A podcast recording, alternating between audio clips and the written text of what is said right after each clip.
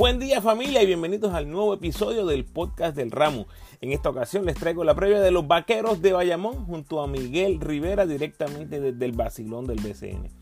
El abonado vaquero me cuenta cómo vivió los momentos más impactantes de la temporada 2021, que fueron la lesión de Angelito y la eliminación de los vaqueros ante los vecinos Mets. Hablamos de la mentalidad con la que viene Angelito este season, el monitoreo con Mojica, cuando llega Steven Thompson, los rookies, los refuerzos, la situación con Ismael Romero.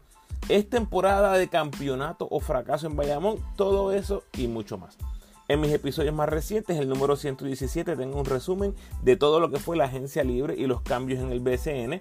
Las previas de los equipos del BCN comienzan en el 118 con la de los Piratas, le siguen los Capitanes, Gigantes, Indios y Leones. Recuerda seguirme en tu red social favorita, Instagram, Facebook y Twitter como El Ramo Opina. Por favor, dale like al post, compártelo, comenta y suscríbete a mi podcast en tu plataforma favorita. Además me puedes enviar tus preguntas o sugerencias a elramoopina.gmail.com o en cualquiera de mis redes sociales. Puedes apoyar al ramo convirtiéndote en patrocinador del podcast y lo puedes hacer a través de Anchor con 10, 5 o un pesito al mes. Agradecido por tu sintonía. Que disfrutes. Muy contento en tener conmigo a un súper fanático de los vaqueros, según su cuenta de Instagram. Es el más apasionado fan de los máximos campeones del BCN. Casi nada, es abonado de los vaqueros y editor para el vacilón del BCN en las redes sociales. Conmigo está Vaquero PRBCN en Instagram, a.k.a. Miguel Rivera. Bienvenido, Miguel. Muchas gracias, Ramos. Eh, agradecido por la oportunidad y por estar aquí contigo. Y nada, mano, vamos a, vamos a lo que no, nos gusta, que es hablar de, de los vaqueros. Seguro que sí. Eres abonado. Cuéntame hasta el momento, ¿cuál ha sido tu mejor experiencia o tu mejor recuerdo de los vaqueros de Bayamón? Pues mira, mano, básicamente cuando empecé a seguir a, a los vaqueros, que fue en el, en el, año 2009, ese es el año donde, donde yo empecé, como quien dice, a seguir de fondo el BCN. Apenas tenía como algunos 12, 13 añitos, pero el campeonato del 2009, sin duda. O sea, ese campeonato yo me lo disfruté de rabo a cabo. Y me acuerdo que mi hermanita, mi hermana Belma, era la que siempre me llevaba para los juegos y yo siempre andaba con ella. Y, mano, eso para mí es el momento más grato que yo, que yo realmente he vivido y, y pues, eh, eh, como quien dice, eh, me lo he disfrutado, me lo he disfrutado y no, y no se me olvida, eso queda ahí guardado en la memoria. Ese es el equipo de, Cristian Dalmá. Estaba eh, Dalmao, Mojica, Carmelo, Nathan Pibi, que llegó a lo último y ah, fue, fue clave. O sea, ese hombre fue la, el, el, el, lo, lo, que cambió las finales, literalmente. Oye, de allí estaba, firmaron mm. a Dani, creo que fue a lo último. O sea, ese equipo estaba bien sólido. Guayacán, estaba ya, el Guaya en las últimas, el Guaya en las últimas. Y Guayacán, sí, pero Guayacán fue bien clave en eso, en ese, en esas finales. Metió unos triples en, en ese último juego, en el juego 6, no se me olvida, ahí en el rancho, que okay. muchacho, no se me tengo la experiencia, el, el, el, momento fue tan y tan preciso en mi mente que me acuerdo que en el, en el último cuarto entramos perdiendo por 10 y la serie estábamos arriba 3 a 2, pero empezamos, este, ese, ese juego literalmente estuvimos casi perdiendo todo el juego. Y en ese cuarto cuarto le entramos peleando por Diego y acá metió como algunos sus dos, tres bombazos corridos que fue lo que nos metió en juego. Carmelolí también, o sea, eso no se me olvida, ese juego a mí no se me olvida nunca. La marca del Guayacán, fíjate que me, me está bien curioso porque lo que te marcó a ti en el 2009 sí. es prácticamente lo mismo que me marcó a mí en el 95-96 que fue el campeonato del de, el tapeo de Gidel Padilla. De Gidel, sí. No, sí. No, tú, para ese tiempo yo ni existía, pero, pero siempre. yo nací en el 95, pero sí, ese, ese tapeo lo escucho desde Tacho, desde mi, desde mi papá, de mis tíos, que siempre mencionaban sí. eso, el tapeo de Gidel Padilla. Sí, 95 y 96 fue Ajá. este en el en Fajardo, juego decisivo entre vaqueros y leones Sí, Papote Agosto sí. tira un, el triple para ganar el campeonato en el séptimo juego, en el último segundo, una cosa súper brutal, falla y los vaqueros quedan campeones en una cancha súper chiquita, wow. que, como los wow. Mets de Guaynabo, así como la de Guaynabo, una cancha chiquita, sí, como la de Fajardo, ¿eh? explotando ese, ese coliseo. Wow. Los dos los vi por televisión, después de eso pues pude, pude ir más a los jueguitos así, pero Tremendas experiencias. Bueno, este, hay que felicitar, hay que tomarse unos segunditos para felicitar al gran Moncho que se le dedica Oh. la temporada 2022 del BCN. Así que un aplauso grande al BCN por reconocer a Moncho. Cuéntame, ¿tienes alguna, alguna experiencia que quieras contarme de Moncho? Pues mira, mano, sí, Moncho, Moncho siempre ha sido marcado en el equipo como, como eh, cariñosamente como la mascota. Eh, Moncho, yo me acuerdo las anécdotas como en el mismo del 2009, siempre me acuerdo que entraba a animar a la fanaticada, me acuerdo esas canchas abarrotadas, 2009, 2010, cuando llegábamos a finales, esa cancha no cabía ni una, no cabía un alma en ese rancho vaquero y Moncho siempre entraba con su toalla animada fanaticada y eso para mí siempre, siempre queda marcado también. Moncho, Moncho es una, una figura especial en el equipo de Bayamón, definitivamente. Siendo un montón de años ahí, así que otra vez felicitaciones a Moncho. Miguel, dame un behind the scenes, eh, ¿por qué te hiciste abonado de los vaqueros y uh -huh. cómo ha sido tu experiencia hasta el momento? Pues mira, mano, yo realmente, como te digo, sigo el, el BCN desde el 2009, pero básicamente yo me vine a ser eh, abonado el año pasado, eh, en la temporada del año pasado, eh, decidí tomar la, pues, la decisión de, ser abonado y, y, mano, no me arrepiento. O sea, yo de ahora en adelante voy a ser abonado siempre de Bayamón, porque para mí es una ventaja la accesibilidad, el parking, el trato, o sea, te dan muchos beneficios cuando tú vienes a sacar la cuenta, o sea, a largo plazo, pues sales mucho mejor eh, pagándolo de cantazo. Y pues eso es para, yo digo que básicamente es para la gente que tiene la accesibilidad en el momento, pero yo por lo menos no me arrepiento. Para mí, abonado es otra cosa. Yo no, yo, ahora mismo yo, este año yo me, me aboné y los pagué en diciembre ya, o sea, ya eso está pago, eso está saldo desde, desde que se acabó la temporada pasada. Muy bien. así de, Fiel. así de fiebre, así de fiebre soy. Fiel de verdad. Bueno, vamos a hablar un poquito del 2021 y es que todo lo que pasó en esa temporada queda marcado para los fanáticos vaqueros y para los vaqueros por la lesión de Angelito. Mm. Háblame tu vivencia como fanático, número uno, cuando se lesiona Angelito y sabes que se pierde el resto de temporada. Y número dos, cuando Bayamón se elimina en semifinales contra los Mets de, de Buenau. ¿Cuáles fueron tus impresiones? Pues mira, mano, las dos más dolorosas de la temporada, porque básicamente la temporada 2021 eh, venía de ensueño. Empezamos sí. 15 y 0, veníamos de ganar un campeonato, o sea, todo era color de rosa, hasta que sucede precisamente ese momento de la lesión de Angelito, que me acuerdo, no se me olvida, fue en el rancho y si no me equivoco fue contra Guayama, uh -huh. en un saque, en un saque, creo que fue Romero que se la pasa y él se lesiona el dedo y yo me quedé fijamente mirándolo, él va para pa, pa la banca y rápido le ponen una toalla con hielo y yo dije, ay Dios mío, yo creo que eso es grave. Y precisamente no pasa ese momento y a los próximos días la lesión de Angelito. Para mí fue frustrante este ramo, fue demasiado sí. muy frustrante porque ya él venía con una temporada de, de, para ser MVP y eso se sabía, o sea, estaba dominando la liga literalmente. Además de que estaba dominando la liga, tú veías cómo él eh, elevaba al equipo a otro nivel para mí fue frustrante. O sea, asimilar ese proceso, eso fue como un proceso, tratar de asimilarlo, ver que Bayamón pues tampoco como que se movió, como que quiso confiar en el núcleo y decir, mira, no, se lesionó Angelito, pero podemos seguir. Pues para mí eso fue un proceso difícil porque yo te soy honesto, yo soy fanático de Bayamón y todo, pero cuando veo las cosas como son, pues yo las canto como son. Yo sabía que Bayamón, la debilidad mayor que tenían el año pasado era su profundidad en, en, en, pues, en la banca. Y cuando yo vi eso de Angelito, yo dije, ¿sabes? ¿Qué va a pasar ahora? ¿Sabes? No hay break. Hubieron muchos rumores de que, de que iban a traer un refuerzo y qué sé yo, pero al final del tiempo nos quedamos iguales y, y yo, digo, yo digo que eso nos pasó factura al final. Esa eliminación contra Guaynabo, pues también, mano, dolorosa. Yo fui a ese juego, yo viví esa experiencia de que, de, pues con esa esperanza de que podíamos ir al rancho a, a, a hacer ese juego decisivo para irnos a las finales uh -huh. y, y, y, ver, y ver cómo Mojica falla ese tapeíto ahí que pudo haber empatado el juego, eso no se me olvida, también queda marcado, sí. pero son situaciones de juego, son cosas que pasan y, y, son, son dos momentos que van a quedar bien marcados en el 2021.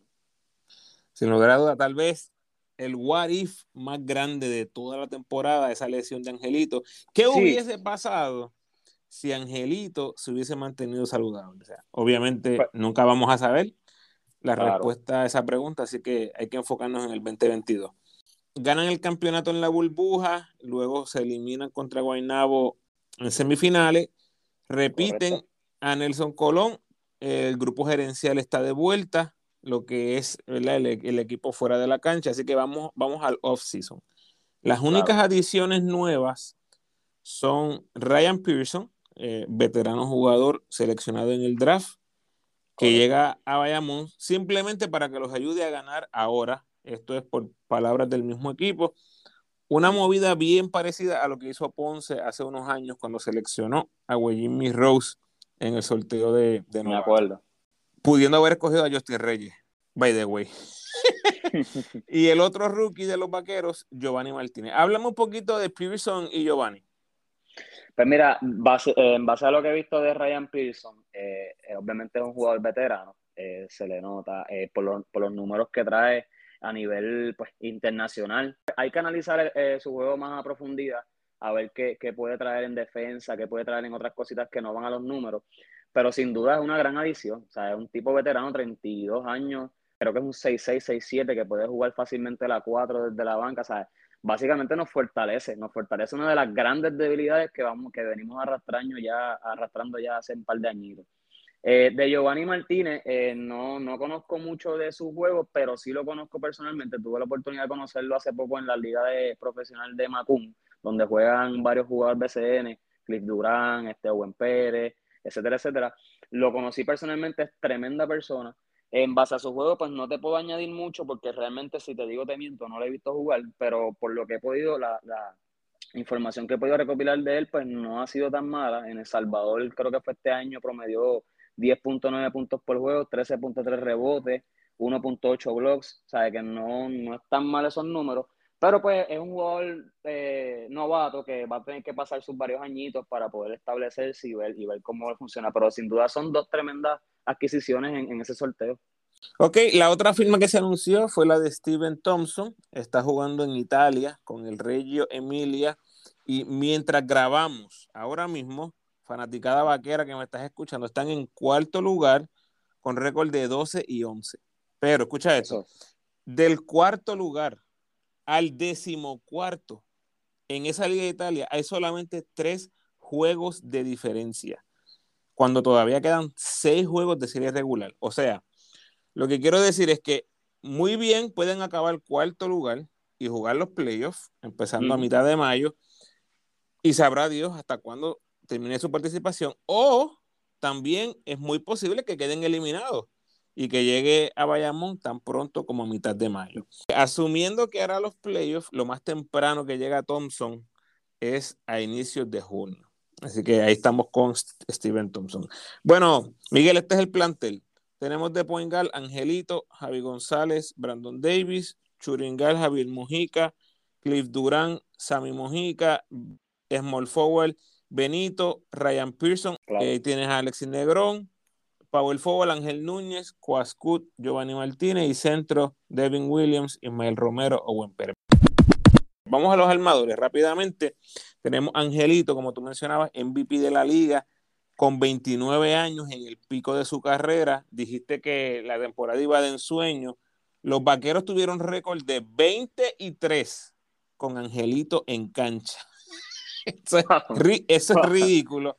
Promediando 19.8 asistencias, fue líder en la liga, 6 rebotes, fue el líder entre todos los guards en la liga, Dos robos por juego fue el líder en la liga, 23 deficiencias fue el tercero en la liga. Miguel, ¿qué podemos esperar de Angelito este año? No, sin duda la temporada, eh, esta es la temporada de, venganza, como, como pasó en la NBA con LeBron cuando, cuando volvió y se llevó el campeonato también la burbuja. Básicamente yo lo veo así. Angelito viene este año y creo, espero que esté desde el primer día, desde el primer día disponible pero básicamente Angelito viene en temporada de venganza, viene, viene a buscar lo que dejó en ese 2021 y, y espero que sea así. No, no, estoy, no te puedo asegurar si, si va a volver a repetir el MVP porque este año hay una liga increíble. Esas adiciones de los otros equipos pues han sido, han sido beneficiosos para la liga. Pero sí te voy a decir que Angelito va a ser Angelito es Angelito. Angelito va a venir a liderar, de nuevo a los vaqueros y, y vamos hasta abajo hasta lo último. De eso estoy seguro.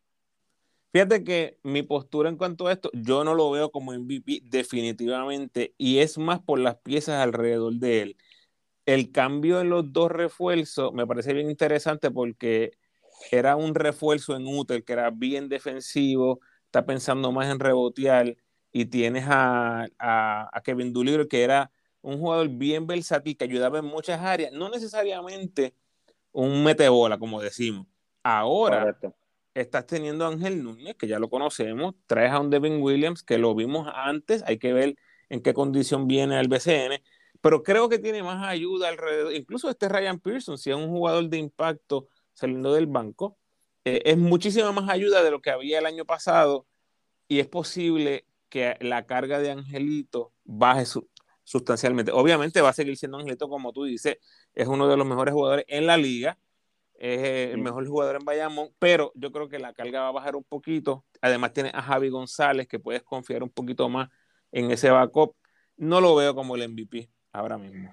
Sí, definitivo, concuerdo contigo, concuerdo contigo, fue lo que fue lo que más o menos quise expresar, eh, porque pues el equipo está el equipo está bien fortalecido, está bien fortalecido y esa carga pues ahora se va a repartir un poco más, eh, añadiendo a Javi, que Javi, Javi un veterano, Javi, Javi le va, le va a soltar mucho, mucha carga a Angelito. Exactamente. Eh, Javi regresa a Bayamón, con quien tuvo una de sus mejores campañas en el 2018.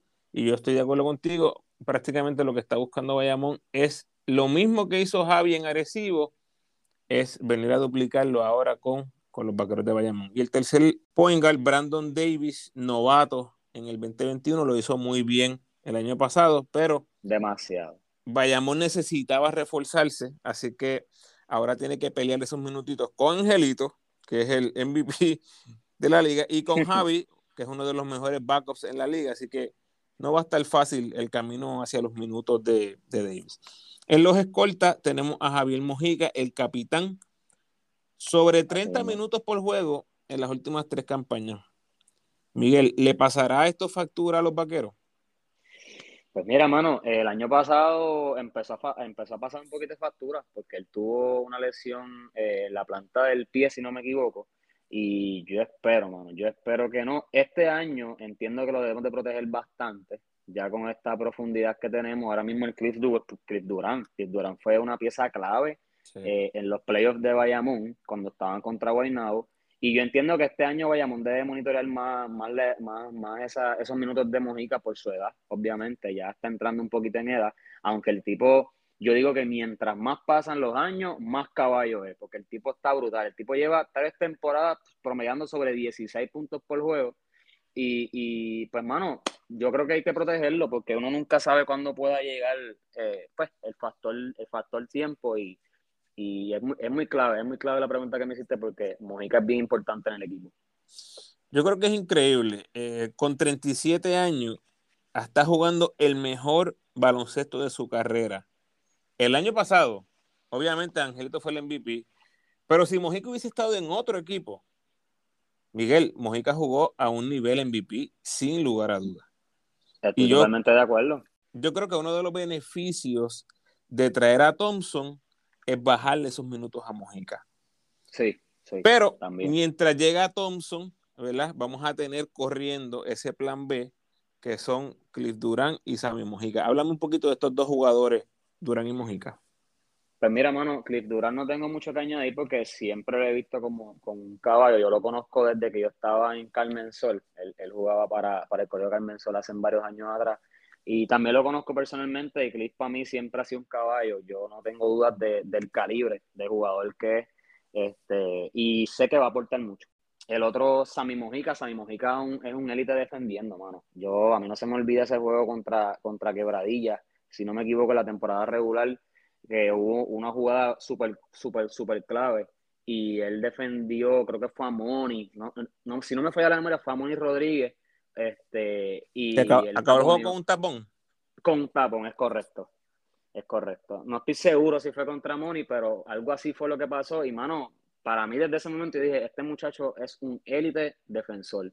Sabe que Bayamón, aún, aún contando con su, yo diría su tercera escuadra, porque yo siempre miro el roster de, de tres maneras. El roster inicial, la reserva y el tercer escuadrón. Pues, hermano, yo, Sammy Mojica más o menos cae en, ese núcleo y, para mí es bien importante porque es un, es un jugador que quizás no mete tanto la bola, pero defendiendo es, es una máquina.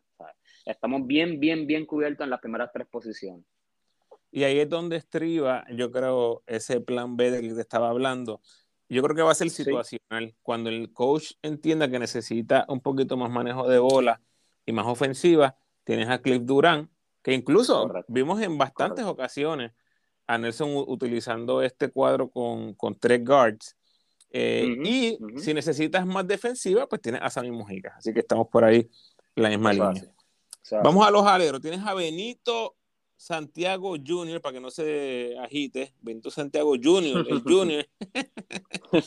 en el 2021 tuvo ocho jueguitos de 20 puntos o más, anotó en doble dígito en ocho de los 11 partidos de Bayamón en los playoffs, tuvo partidos de tres robos, tuvo otro juego de tres bloqueos, o sea, es un defensor capaz, lo ha demostrado, tiene eh, suficiente para dejar su marca en ambos lados de la cancha.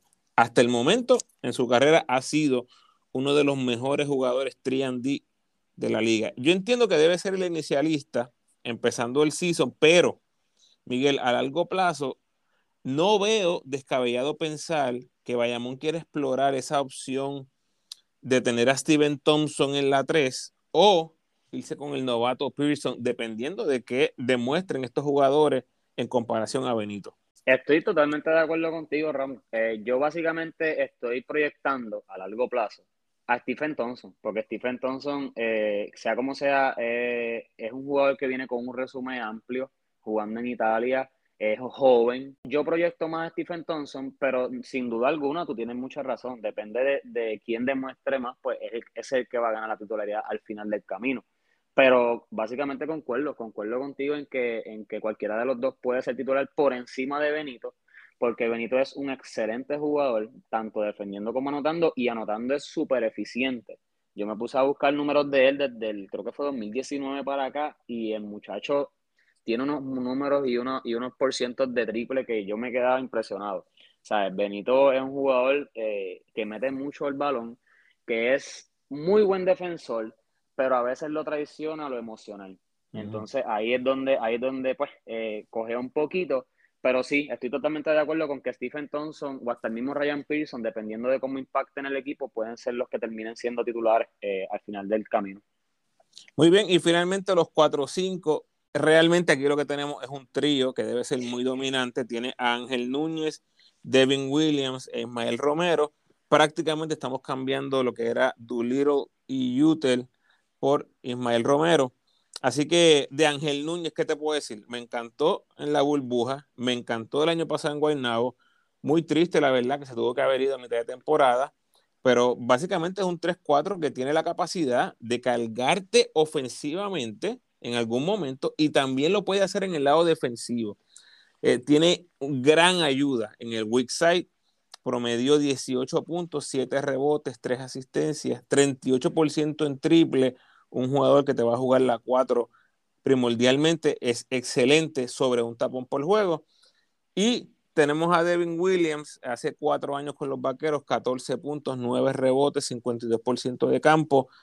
Ha corrido por ahí por el baloncesto internacional, Turquía, Montenegro, China.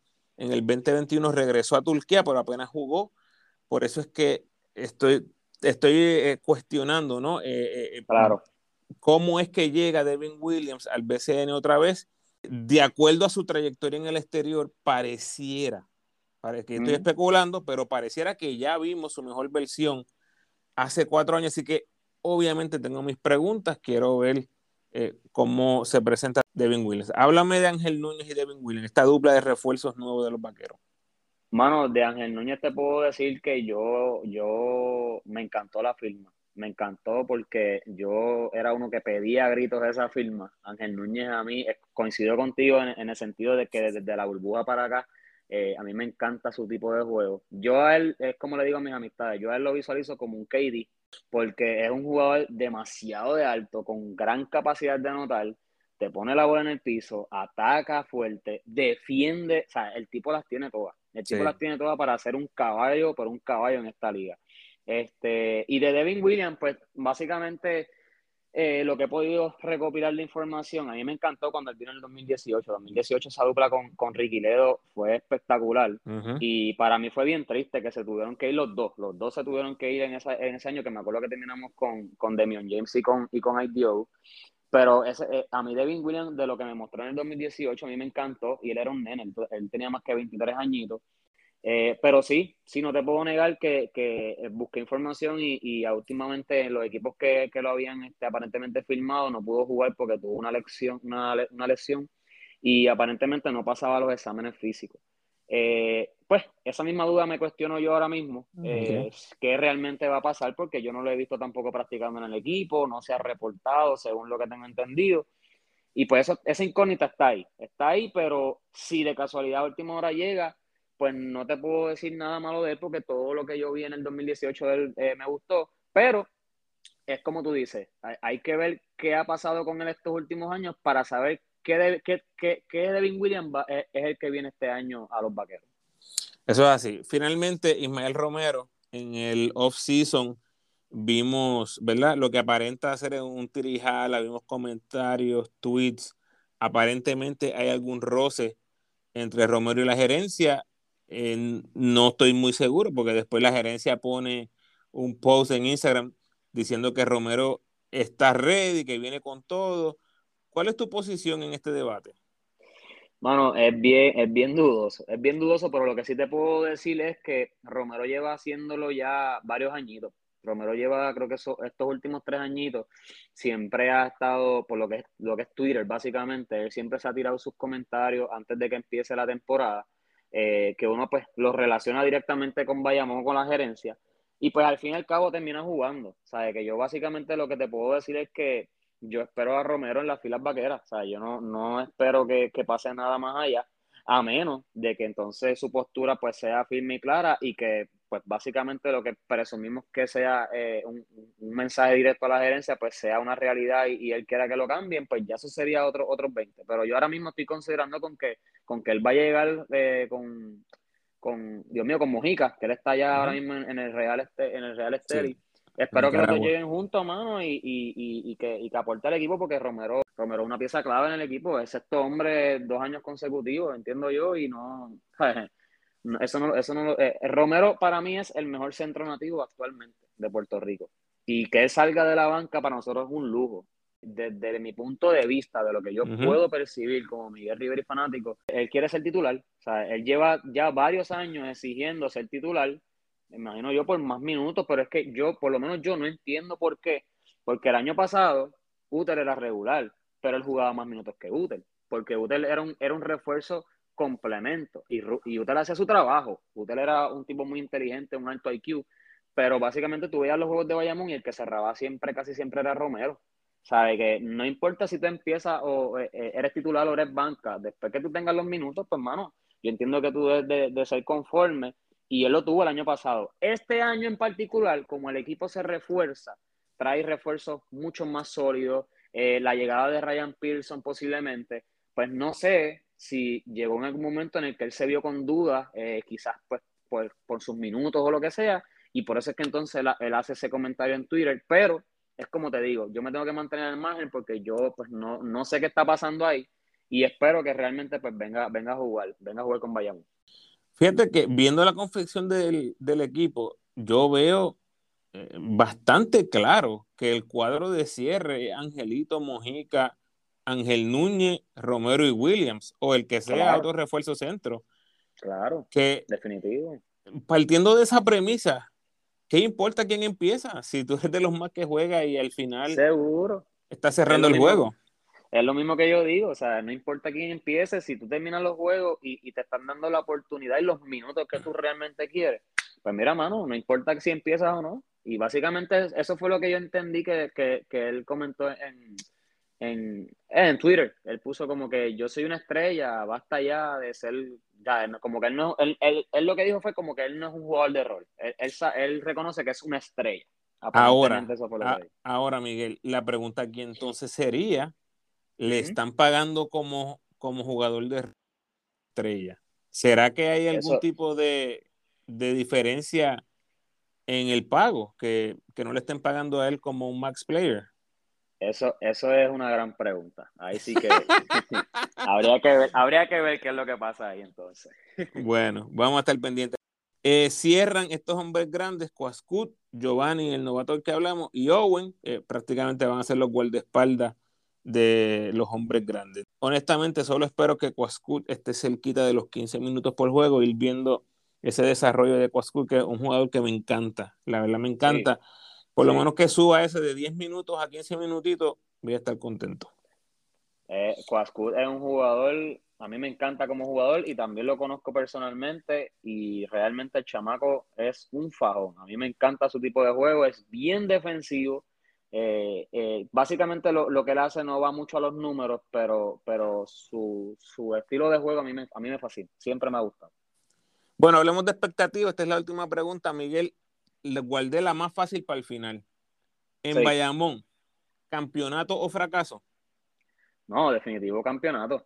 Definitivo. No, no, no, te estoy preguntando. Si no se gana el campeonato, ¿es una temporada de fracaso para los vaqueros? Definitivo. O sea, Bayamón, Bayamón debe estar mirando para las finales o nada. O sea, eso, eso es definitivo.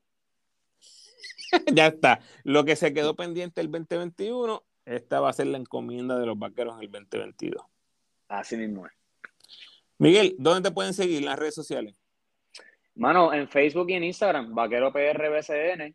Y, y en Facebook también en Instagram, en, el Basilón, Basilón del BCN, soy editor ahí, eh, con varios muchachos más, y ahí con, con todo el contenido de nosotros. Excelente. Te cuento, Miguel, que voy a estar por Puerto Rico este verano, así que a lo mejor tengo el placer de conocerte por ahí en persona, en alguno de los jueguitos. Espero que nos veamos en el rancho. Amén, amén, así será. Cualquier cosita, ya tú sabes, yo siempre estoy ahí, soy abonado, siempre estoy detrás del banco de los vaqueros, así que me vas a encontrar allí fácilmente. bueno, Miguel, agradecido por tu tiempo. Mucho éxito a los vaqueros, mucha salud y muchas victorias. Gracias, hermano, amén. Cuídate, un abrazo y gracias por la oportunidad.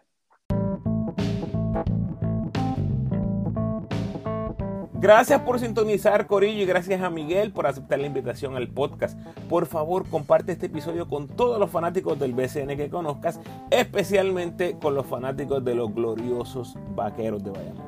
Recordatorio, ya están disponibles los 12 capítulos de la serie La Plata Olvidada, recordando una de las gestas más grandes en la historia del baloncesto puertorriqueño, cuando el equipo sub-22 de Padilla Travieso, Dani Santiago y Guayacán llegaron a una final en un Mundial FIBA por primera vez en la historia.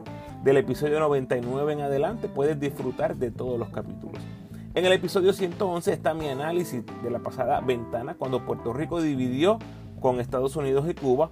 En el 117 repaso las movidas más significativas durante el off-season del BCN y del 118 en adelante las previas de los equipos del BCN. Como siempre te invito a que te suscribas al podcast, déjame tu mejor review, por favor, y sígueme en tu red social favorita, Facebook, Instagram o Twitter, donde puedes disfrutar del contenido único y exclusivo que proveo. De nuevo, agradecido por tu sintonía.